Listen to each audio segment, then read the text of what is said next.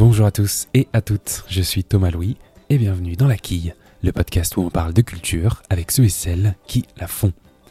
Cette semaine, je reçois la photographe franco-américaine Jane Evelyn Atwood. En 1976, elle achète un appareil photo, part à la rencontre des prostituées de la rue des Lombards à Paris et réalise sa première série de photos. À cette occasion, elle rencontrera des figures marquantes comme Blandine, qu'elle évoque encore aujourd'hui. Par la suite, son objectif côtoiera une prison pour femmes, des mines antipersonnelles ou encore Jean-Louis, atteint du sida dans les années 80. Chez Jane Evelyn Atwood, le sujet est au centre et son travail lui a valu bon nombre de prix. Et aujourd'hui, elle fait partie des grands noms de la photographie contemporaine. Et à ce titre, je me suis rendu chez elle à Paris pour parler de la manière dont elle voit, dont elle conçoit, dont elle travaille la photographie. Alors avec Jane Evelyn Atwood, on a parlé de ses débuts parisiens, de la France comme terre de culture, ou encore de son matériel, dont l'iPhone fait partie. Bonne écoute Bonjour Jane Evelyn Atwood. Alors il y a peu de temps, je suis retombé sur votre travail sur les prostituées de la rue des Lombards. Et j'ai été, j'ai été frappé par cette espèce de proximité que vous aviez avec vos sujets. Je parle de la proximité physique notamment. Alors je me suis très simplement dit que vous inviter pour parler de votre vision de la photographie serait plutôt une bonne idée.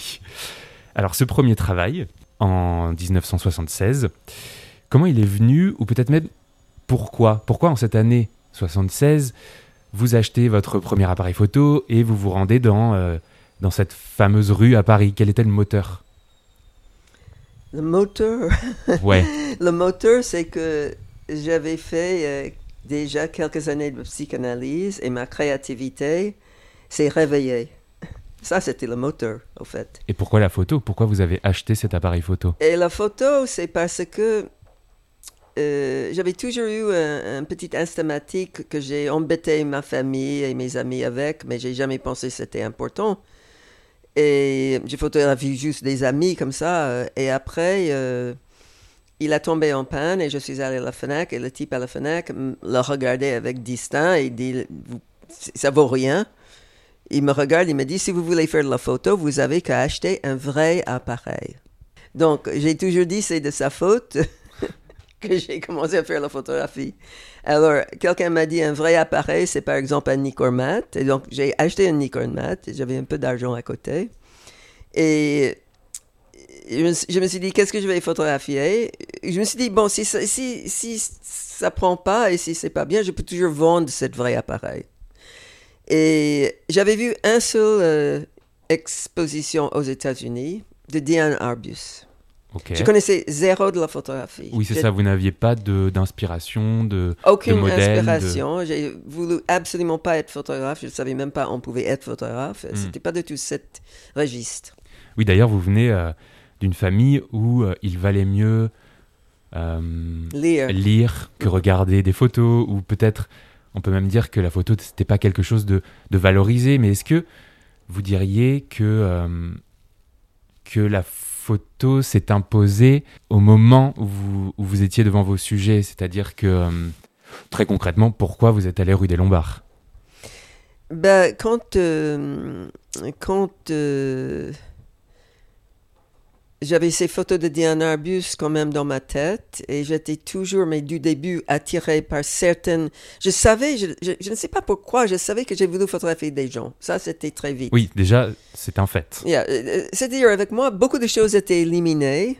Euh, ne pas vouloir photographier ça, ça, ça et ça, Mm. mais de photographier des gens, oui. Quel genre de personnes les, les mêmes que Diane Arbus avait photographié.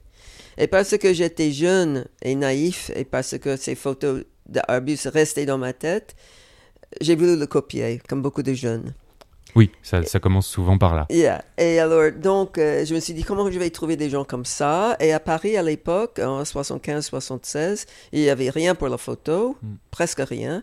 Mais il y avait beaucoup de vernissages qui étaient tous les mardis soirs et n'importe qui pouvait aller. C'était pour la peinture, la sculpture, dans les Mm. galeries euh, comme ça. Et j'ai commencé à aller dans ces galeries pour les vernissages à la recherche des gens que je pensais seraient exotiques et intéressants.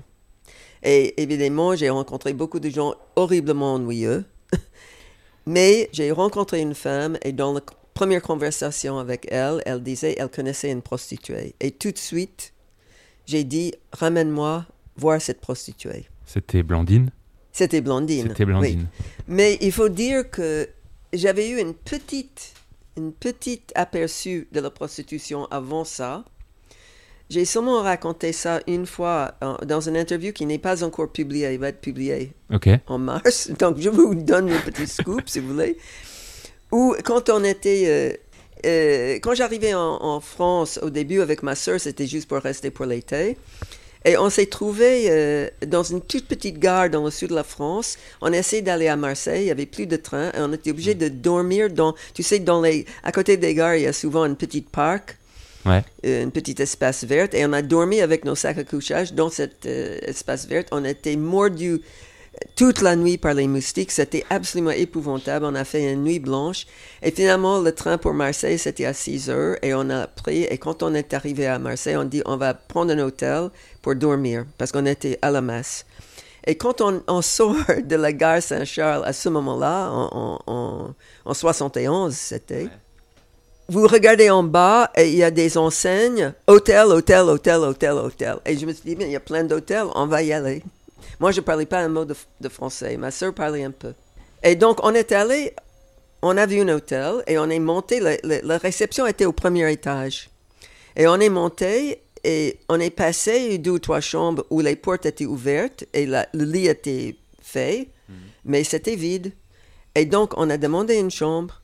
Et la femme qui était derrière le, bureau, elle a dit, c'est complet. Et ma soeur a dit, mais non, on a vu des chambres. Et la femme était très euh, dure. Elle a dit, c'est complet, il n'y a pas de place. Et on était tellement fatigués, on était tellement désespérés que ma soeur commençait à pleurer. Et il y avait d'autres femmes qui sont venues. Et finalement, la femme chef a cédé. Elle a dit, OK, je vais vous donner une chambre, mais il faut partir à 17 heures de l'après-midi. Vous ne pouvez pas rester plus que 17 heures. Et donc, on est monté, elle nous a mis dans une chambre, et cette chambre était absolument couverte avec des miroirs. Même au-dessus du lit, il y avait deux grands lits, et tout était en velours rouge. Et même des, des, des fenêtres étaient couvertes avec les lourds rideaux en velours rouge, et tous ces miroirs. On n'a rien compris, mais on était crevés. Donc, on, on- on a dormi toute l'après-midi et on était réveillés par les pas dans l'escalier qui montaient et qui descendaient. Un peu incessant. Incessant, on peut dire? Incessant. Ouais, ça. Constant. Mm. Et on est sorti et on a payé. Et quand on est sorti, il y avait des femmes devant la porte. Et là, on a compris qu'est-ce que c'était. Et ça, c'était ma première, euh, ma première euh, introduction à la prostitution. Parce qu'aux États-Unis, j'ai, j'ai pas vécu dans une grande ville, j'ai pas vu la prostitution. En plus, la prostitution est illégale aux États-Unis, c'est pas toléré comme en France. Oui, en plus. Donc, euh, j'avais ça dans ma tête et quand elle m'a dit qu'elle connaissait une prostituée, moi je les avais vues euh, parce que le, le service après-vente de la FNAC était en face de 19 rue des Lombards à l'époque. Ouais. Et je les ai vues et elles étaient fascinantes. Elles étaient belles, elles étaient exotiques, elles portaient des fourrures, des bijoux, des maquillages. Elles, elles étaient des créatures euh, du cinéma pour moi. C'était... J'étais très naïve, j'étais très bête. Du cinéma ou de la photo, du Ouais. coup. Au fond, vous avez couvert des sujets très différents, et j'imagine que c'est pas terminé. Euh, pour ne citer que les aveugles, les euh, prisons, euh, Jean-Louis, le premier malade du sida qui a accepté de se montrer en Europe en 87, euh, les mines antipersonnelles, Haïti, bref. Au fond, en regardant tous ces sujets, on est en droit de penser que ce que vous voulez, vous, c'est de savoir comment, disons, comment les gens arrivent à se débrouiller avec la vie, en fait. Et peut-être plus largement à vivre. Oui, C'est ça qui vous intéresse, vous. oui. C'est-à-dire, je suis très curieuse de nature. Ouais. Je, je pense si on est photographe, on doit être curieuse. C'est ce que me disait Françoise Huguet il y a quelques semaines. Bah oui, si on n'est pas curieuse, on peut pas faire de la photo comme ça. Ouais. Et je suis aussi très sceptique et je veux savoir en profondeur avant que je puisse faire une décision, c'est comme ça, ça, ça et ça. Parce que looks are deceiving, we say in English. Euh, les- les- les- le, premier euh, abord peut être très décevant. Ouais. Surtout les sujets que moi j'ai, euh, c'est des sujets assez spectaculaires visuellement. Oui, et pas, et pas toujours. euh, parfois un peu compliqué pour l'opinion publique. C'est sûr, mais si vous photographiez quelqu'un qui, a, qui pèse 38 kilos avec le sida, si vous pho- photographiez quelqu'un, une prostituée de la rue, tous ces gens, c'est spectaculaire physiquement. Hmm. Mais c'est juste euh, superficiel, ça. Il faut savoir qu'est-ce qu'il y a à l'intérieur de cette personne. C'est ça que vous essayez. C'est pour cela que je, je, je creuse, je Ouais. creuse, je creuse, et je passe beaucoup de temps. Est-ce que vous avez déjà fait des séances de photos où, au final, aucune n'a été retenue? Ah oui, bien sûr. Ouais. Bien sûr. C'était quoi?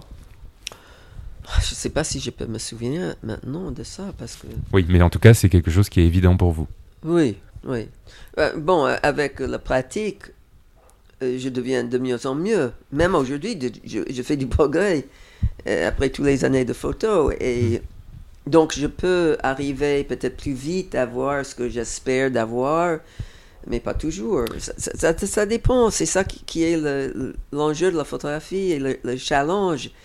C'est jamais donné. c'est toujours une recherche, c'est toujours une à refaire, refaire, refaire. Et tu- quand j'ai fait mon travail sur les prisons, j'ai photographié, je ne sais pas combien de temps, la distribution de courriers dans les prisons. C'était un truc très important. Ben, j'ai jamais eu une photo assez bien pour le mettre dans mon livre. Et voilà, comment vous savez qu'un sujet est terminé ou qu'une photo est prise Que la bonne photo est prise?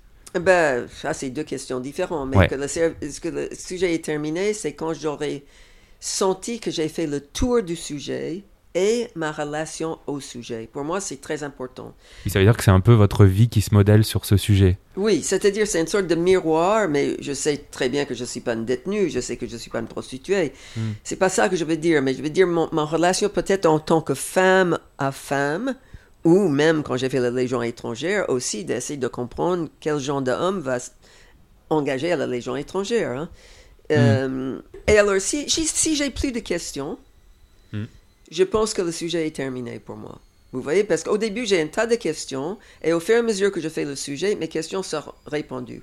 Des, Mais- questions, des questions que la femme se pose. Oui, la femme, la photographe, tout. Moi, Jane Evelyn Atwood. Mais en même temps, en, en, ayant les réponses à mes questions, il y a bien sûr d'autres questions qui se pointent. Et Donc, oui. c'est, ça continue comme ça, comme ça, comme ça. Et finalement, il y aura un moment où je me suis dit, OK, j'ai compris. J'ai compris de A à Z et j'ai plus besoin de, faire ce sujet plus. Hmm. Mais Leonard Fried m'a dit, il savait quand il était euh, prêt à partir parce qu'il faisait des bêtises. Il laissait tomber un objectif ou quelque chose comme ça. Et tout le monde est différent, je pense. Et la spectatrice, le spectateur, je sais pas comment vous appelez ça, mais quelle, quelle place vous lui accordez dans vos photos? Quand vous les faites, quand vous les et Quand je vous- l'ai fait, oh, absolument aucune place. Aucune place Je, je pense euh, pas Vous n'y pensez ça. pas du tout. Non. Vous pensez pas au fait que vos photos seront vues. Non, mais je, je, je sais qu'ils vont être vus parce que la dernière étape dans la créativité de la photographie, c'est que, que les photos soient vues. Ouais. Mais moi, je m'en, je, je me fais pas à ça. Euh, mon travail, c'est de faire la meilleure photo que possible. Après, le spectateur ou la spectatrice, ils vont réagir comme ils réagissent. hein. Euh, je C'est pense plus votre problème. c'est plus mon problème, non. Au même temps, euh, une photo qui laisse les gens indifférents, c'est raté. Pour moi, une Mhm. photo qui marche, c'est une photo qui évoque une émotion de quelqu'un. Même si c'est une émotion de haine, c'est beaucoup mieux qu'une Oui, c'est émotion. d'indifférence. On est d'accord. Euh, mais aussi, avec tous mes photos, je fais très attention comment ils sont montrés, comment mes livres sont. Je ne vais pas exposer n'importe où. euh, Ouais. Je ne vais pas mettre les prostituées dans n'importe quel genre d'espace, etc., etc. Hmm. Donc, il y a un suivi. Pour moi, la photographie n'arrête pas avec la prise de vue. Voilà. Est-ce qu'il y a des modèles avec qui vous avez tissé des liens Peut-être plus forts que d'autres? Je pense à Blandine en l'occurrence, mais euh, il y a- il y a- moi, j'ai eu deux absolument euh, des cadeaux. Euh, c'est Blondine et Jean-Louis. et Jean-Louis aussi. Ouais. C'était comme si on me l'a donné ça. Et c'est très curieux parce que je crois pas du tout en, en Dieu. Je suis très complètement athée. euh, Mm. Je suis. mais c'est curieux comment. euh, Et même, il y a une troisième qui, qui est inconnue ici, Daria. C'était une femme ukrainienne qui s'occupait des personnes âgées en Italie. Ça aussi, c'était vraiment un cadeau, cette femme. euh, Pour quelle raison Ces gens, euh, ces on, trois on personnes? était faits l'un pour l'autre dans les trois cas. You know, euh, surtout Jean-Louis, j'avais cherché un an et demi avant que j'ai tombé sur Jean-Louis. J'ai vraiment pensé, je vais pas pouvoir faire ce sujet ici. Or, c'était ici que le sujet avait besoin d'être fait. Hmm. Et ce su- sujet-là, contrairement à tous mes autres sujets, était vraiment fait pour informer un public ignorant et essayer de changer les idées préconçues sur le sida. Voilà. Là, il y avait un but informatif. Oui, il n'y avait pas une curiosité, il y avait une petite curiosité, bien sûr, parce que je suis curieuse, mais je savais qu'est-ce que c'était le sida. Je me Mm. suis bien renseigné et il fallait montrer ça. Il fallait montrer ça pour que les gens arrêtent de dire c'est la, la peste gay et que pour les gens prennent des précautions au sérieux euh, pour qu'on arrête euh, la progression de cette maladie. hein. Alors vous, vous venez des États-Unis, vous êtes franco-américaine. C'est un pays qui vous inspire, la France. Est-ce qu'il a quelque chose dans le cadre de la photo de particulier? Well, quand, quand euh, les années 80, je dirais, euh, et même un peu plus tard, c'était des, des, des années de l'or pour la photographie. Tout le Ouais. monde que vous voulez rencontrer est passé par Paris. Hein. I mean, moi, j'ai Leonard Fried, qui était un grand photojournaliste à Magnum, je l'ai rencontré ici à Paris. Je suis pas sûr que je l'aurais pu le rencontrer à New York. C'était trop grand. C'était pas une échelle humaine, New York. Donc, Euh, ouais, la France était davantage un lieu pour faire de la photo qu'un lieu qu'on prend en photo. Yeah, et aussi, il y a un grand respect pour les artistes ici, un grand respect pour la culture. Vous avez un ministère de la culture. I mean, tout le monde se plaint tout le monde, tout le temps ici, mais euh, c'est incroyable cette cérémonie pour euh, cette prof euh, Samuel Paty. Samuel Paty qui a été euh, tué si horriblement. Euh, la cérémonie m'a souligné encore une fois comment la France, c'est un très très grand pays. You know, mais j'ai l'air très patriotique envers la France et je suis en quelque sorte parce que je pense que ça, on n'aurait pas eu une cérémonie comme ça ailleurs. Et dans la Sorbonne, et la lettre de Albert Camus. I mean, c'est quand même extraordinaire. C'est ça que je trouvais extrêmement émouvant avec ça. La chose qui est contradictoire dans tout ça, c'est que les profs sont si mal payés. Il faut élever leur, leur salaire. Je peux pas être They have to put the money where their mouth is, as we say. Ainsi avec les infirmières. Oui, les, les boulots les plus importants finalement. Parlons de complètement autre chose. Quel type d'appareil photo vous, vous privilégiez euh, Jane Evelyn Atwood ou plutôt peut-être quel, euh, avec quel matériel vous préférez travailler? Ben, depuis très longtemps, je travaille toujours avec le même matériel. Je suis très... euh, Vous avez un Leica? le Leica M7. J'ai deux M7. J'ai un M6 euh, comme backup. Euh, J'avais la M5 à un moment donné. Je l'ai vendu pour acheter la M6 et j'ai- j'ai- vendu en- encore un M6 pour pouvoir acheter un M7. Je suis Ok. pas je suis pas collectionneur des appareils de photo. C'est important malgré tout le matériel? Très important. Mais moi, je veux le matériel qui marche le plus facilement pour moi. Mm. Je suis dyslexique, j'ai beaucoup de problèmes avec les chiffres. Euh, D'ailleurs, je comprends rien de ces appareils qui a trop de, de possibilités. Euh, le Leica est manuel. Je suis toujours en argentique. Euh, quand j'ai besoin de photographier en digital, j'utilise l'iPhone. Ouais. Et j'ai le dernier iPhone. Et vous retouchez ou pas? À peine, parce qu'Apple euh, fait tout ça pour nous. You know, j'ai fait une grande euh, commande l'année dernière où les photographes étaient demandés de photographier le, le, le chantier de la Samaritaine. Mhm. Vous voyez? C'était une superbe commande, j'adorais. Et j'ai fait beaucoup avec le M7 et j'ai fait beaucoup avec l'iPhone. Et à la fin, j'ai... oh, il fallait donner 10 photos, quelque chose comme ça. La moitié était fait avec l'iPhone. Et on a fait des tirages de 2 mètres. Vous pouvez pas voir la différence entre les oui, c'est tirages. ça. Il y a une unité qui se forme entre les deux. C'est incroyable, c'est incroyable et c'est... Pour moi qui travaille toujours en 35 mm ou 50 mm, l'iPhone est parfait parce que c'est à peu près 40, euh, 40 mm, tu vois. Ok. Et j'ai utilisé aussi pour les mines antipersonnelles une Hasselblad euh, X-Pan qui est le, le panoramique. Mhm. Et j'ai utilisé cet appareil uniquement pour les mines antipersonnelles. Parce que j'ai voulu les grands es- espaces euh, minés qu'on ne peut pas déminer parce que c'est impossible, parce que c'est trop grand, tout simplement. Et aussi les nombres, par exemple, les- une, une ligne de gens, chacun qui, qui, qui, qui manque une jambe, ou des, des mines antipersonnelles par des milliers. Euh, j'ai photographié ça aussi avec Ouais, cette. euh, ça, c'était parfait. Ouais. Vous écrivez aussi à côté de la photo. Est-ce que euh, vous, vous notez ce que vous voyez Est-ce que euh, peut-être sur ce que vous photographiez après Est-ce que vous écrivez tout ça? Je prends toujours énormément de notes. Ouais. J'ai des petites cahiers. Et si je suis quelque part où je peux ramener mon ordinateur, le soir, je vais euh, essayer de taper tout ça. Sinon, j'attends et quand je suis ici, je tape très vite euh, tout pour que j'oublie pas. C'est quoi tout? Vous écrivez quoi? J'ai écrit mes expériences, j'ai écrit ce qui vos, m'est- euh, vos ressentis personnels. ma ressenti personnel. J'ai écrit aussi quand je suis avec des gens et la, la personne va dire une phrase absolument incroyable, je vais le noter tout de suite dans mon cahier. Parce que après, ça me, cette phrase-là va se trouver dans le texte et de là, je, je dis mes pensées. Euh, c'est très important. Je, je... Oui, c'est très important avec mes photos. Alors vous en avez reçu un certain nombre, mais est-ce que pour vous, les prix y revêtent une importance particulière?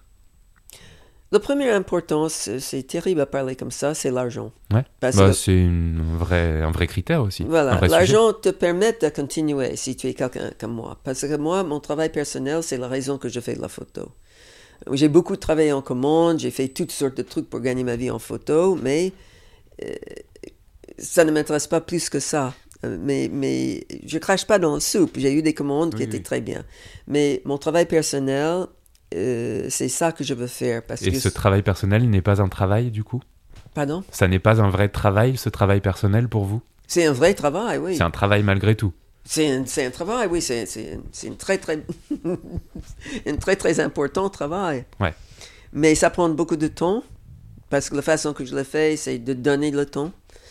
Et aussi, personne ne me paye de le faire, donc ça me ruine. Il faut que je travaille d'autres trucs qui ne m'intéressent pas beaucoup pour payer mes sujets personnels. Ouais. Donc si j'ai un prix, euh, ça, ça- ça me sauve. Si j'ai une bourse, Bien ça m'aide beaucoup. Donc oui, ça a une importance. Mais au-delà de ça, est-ce que euh, ça permet, je sais pas, est-ce que par exemple, oui, la postérité dans tout ça, est-ce que vous y pensez? Quel, quel rapport vous entretenez avec cette postérité, cette notion? La postérité. du fait que hum, on parle de vous quand vous serez plus là, qu'on voit vos photos quand vous serez plus là encore, qu'on en parle. Pas, pas de moi, mais de mes photos. Ouais. Je veux que mes photos restent. Mm. Hein, Je travaille tous mes archives maintenant pour faire en sorte que qu'ils ne sont pas divisés, qu'ils ne sont pas perdus, qu'ils ne sont pas jetés, et que, j'espère, idéalement, des jeunes, par exemple, des chercheurs, peuvent venir regarder les archives et apprendre de tout ce que j'ai fait pendant 40 ans. Ça, c'est important. C'est comme un- une espèce de témoignage, selon vous Très important, c'est très important. Ça serait catastrophique de penser que tout ce que j'ai fait serait jeté, par exemple. Ah, quelle horreur. Pourquoi? Parce que j'ai connu des choses que les autres n'ont pas eu le privilège de connaître. Euh, j'ai eu quelques bonnes photos. j'ai fait des livres qui vont durer dans le temps aussi, j'espère. Et c'est L'objet, de important. fait, oui, l'objet livre va rester, Oui, il faut protéger des choses comme ça. C'est mon patrimoine à moi. bien sûr. Est-ce que vous avez des projets en ce moment, à court ou peut-être à plus long terme, en- en- avec J'ai cette toujours période? les projets. J'ai un livre qui va sortir en 2022, en principe, édition Xavier Barral. Ouais. Et je vais pas vous dire qu'est-ce que c'est parce que j'aime pas parler. Mais c'est très différent de tout ce que j'ai fait jusqu'ici. Ok. C'était euh, c'était très difficile parce que c'est si différent. Je me suis bien amusé. Euh, C'était euh, un peu retardé à cause du décès des aviers. Mais euh, maintenant, on sait que le bureau va continuer et je suis absolument ravi et j'ai confiance en eux. Et donc, c'est eux qui vont faire ce livre. Ouais. Ok, pas d'indice. Vous pouvez me réinviter C'est ça. en deux ans. Oh, on peut parler de ça si vous voulez. Je pense que les- certains gens vont être euh, déçus parce que les gens, euh, ils veulent que vous continuez comme vous avez toujours fait. J'ai remarqué ça. Là, on est vraiment sur autre chose. C'est ça? C'est vraiment autre chose, Ah. oui. C'est très différent. Ok. Mais j'espère que c'est si bon. Je pense que c'est si bon. Autrement, je ne le publierai pas. On n'a pas de doute. Mais bon, je sais pas, je, je... les gens, ça les inquiète si vous faites une dérive euh, comme j'ai fait là, Euh, parce qu'ils n'arrivent pas à te placer, peut-être. Hmm. Peut-être c'est ça, je ne sais pas. Mais euh, on n'est pas des machines. Et moi, je suis toujours en train de chercher autre chose, j'ai toujours des questions sur d'autres choses. Et voilà, ce sujet est venu et c'était une évidence, et donc je l'ai fait. Et ça suffit bien. Eh bien, pour terminer cet entretien, Jane Evelyn Atwood, j'ai une dernière question que je vais vous poser, que je pose à tous mes invités, à toutes mes invitées. Est-ce que vous avez un ou plusieurs coups de cœur culturels à nous partager? Euh, j'ai voulu parler d'abord du euh, livre de Philippe Lançon, Le lambeau? Le Lambeau, que j'ai lu il y a deux ans peut-être maintenant. Et je dois dire, ce livre, je pense, si je devais choisir un livre, le meilleur livre que j'ai jamais lu, ça serait ce livre-là. Really. C'était, ça m'a bouleversé. Et je lis beaucoup, mais ce livre-là, tout était dedans. Absolument tout. Aussi, je, dois dire, je suis très obsé- obsédée avec le terrorisme. Ça, ça me fait très peur. Je suis toujours en train de lire des trucs et de... Quand ça arrive, je suis perturbée pendant des jours. euh, Mais je me suis dit, si je parle de l'encens, il faut aussi que je parle de Natasha Walensky. Parce que Natasha Lewinsky a écrit un livre qui est sorti récemment, qui s'appelle Son éclat seul me reste. Et c'est à propos de son, sa relation avec son père, Walensky, qui était un des dessinateurs qui a été euh, tué. Et c'est un tout petit livre, c'est un bijou, bijou de livre, vous, vous lisez à un seul trait. Et c'était aussi un livre, c'est aussi un livre très très beau. Enfin, moi j'ai trouvé très très beau. C'est les deux livres en question dont j'ai parlé, ni l'un ni l'autre, c'est à propos de- de- des attaques terroristes. C'est beaucoup plus profond que ça. C'est à propos des relations humaines euh, qui existent entre les gens dans la vie de Philippe Lançon, surtout son chirurgien à l'époque, et Natacha, bien sûr, avec son, son père. Euh, elle dit quelque chose comme elle ne cherche plus parce qu'il est partout. Euh, il est euh, comme le lierre qui est persistante. Il resurface, il descend, il resurface, il est toujours là. C'est beau. Oui, c'est, il y avait, j'ai écrit une lettre à Natacha tellement j'ai adoré le livre et je fais jamais ça. Je, et je le connais un peu parce qu'elle m'a beaucoup interviewé pour mon travail. C'est un journaliste. Et euh, donc j'ai voulu lui dire combien j'ai j'aimais ce livre. Et il y avait pas mal de, de mots que je ne connaissais pas dans son livre. Mais j'étais tellement dans le rythme du livre que j'arrêtais pas pour chercher Que le c'est mot. pas grave. Yeah. Et de toute façon, je le relire ce livre et c'est ça dont j'ai voulu juste euh, citer là. Bah, ce sont deux très beaux conseils. Merci beaucoup, Jane Evelyn Atwood. Merci à vous. Et bien voilà, la quille c'est terminé pour cette semaine, mais on se retrouve la semaine prochaine avec un nouvel entretien et un nouvel ou une nouvelle invité pour parler de culture. En attendant, n'hésitez pas à suivre la quille sur les réseaux sociaux et puis à vous abonner au podcast, évidemment. Merci beaucoup pour votre écoute et à la semaine prochaine.